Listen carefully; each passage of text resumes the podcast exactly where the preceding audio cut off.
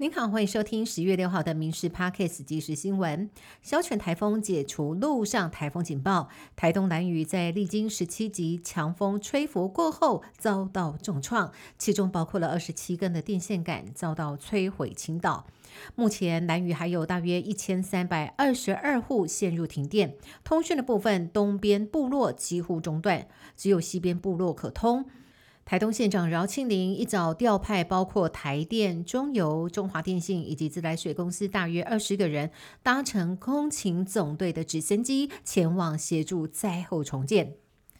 受到小犬台风的影响，澎湖四号、五号两天都停班停课，机场航班也停飞了一天半。今天一早航班终于恢复之后，不少被台风滞留两天的外地旅客只想赶快回家，而航空站为了疏运旅客，也和航空公司协调，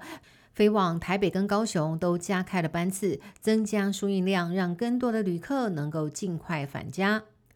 国庆年假想要出游吗？可能要有湿哒哒的心理准备，因为小犬台风虽然海陆警双双解除了，但是外围环流今天还是持续为北海岸以及东半部还有屏东地区带来局部性大雨。从周日开始换东北季风南下，迎风面的基隆、宜兰地区水气高，天公要赏脸，恐怕要等到连假的最后一天。但是最新欧洲模式模拟到有两个热带扰动正在生成当中。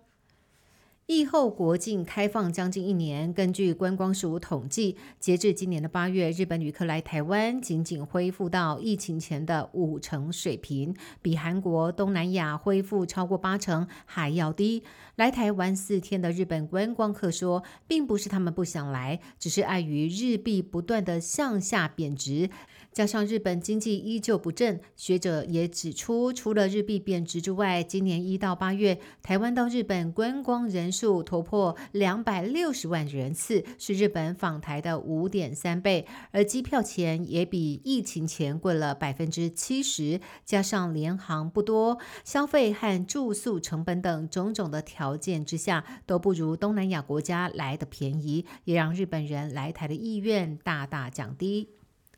最近不少人开始规划农历春节旅游，却发现根本下不了手，因为光是北海道五天的团费居然突破十万大关，最高要价十二万，贵了将近一倍。旅行业者表示，过往的春节团费涨百分之五十就已经很多了，今年一口气涨了一倍，再加上明年春节只有七天，关键还是机票价格居高不下。由于航班的运能、人力都还没有恢。付导致机票的费用几乎占了团费的一半，才会让春节的团费翻倍。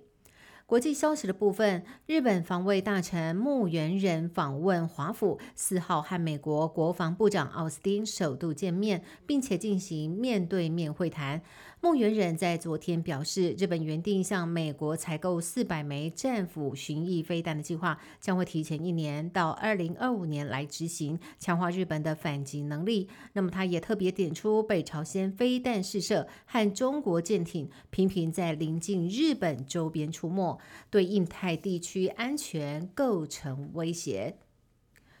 亚运棒球赛，台湾队昨天晚上以四比一击败中国队，拿下了四连胜，也确定挺进金牌战。这一场比赛，台湾队整体的打击状况不佳，全场留下了十六个残垒，但是幸好投手表现出色，先发郑浩君以及救援的陈柏宇和古林瑞阳。三个人联手，只有失掉一分是获胜的关键。周六金牌战打击方面恐怕成为夺金隐忧，但是当家第四棒林安可赛后表示，打击都有掌握到，只是急躁了一点，应该不会是什么大问题。以上新闻由民事新闻部制作，感谢您的收听。更多新闻内容，请上民事新闻官网搜寻。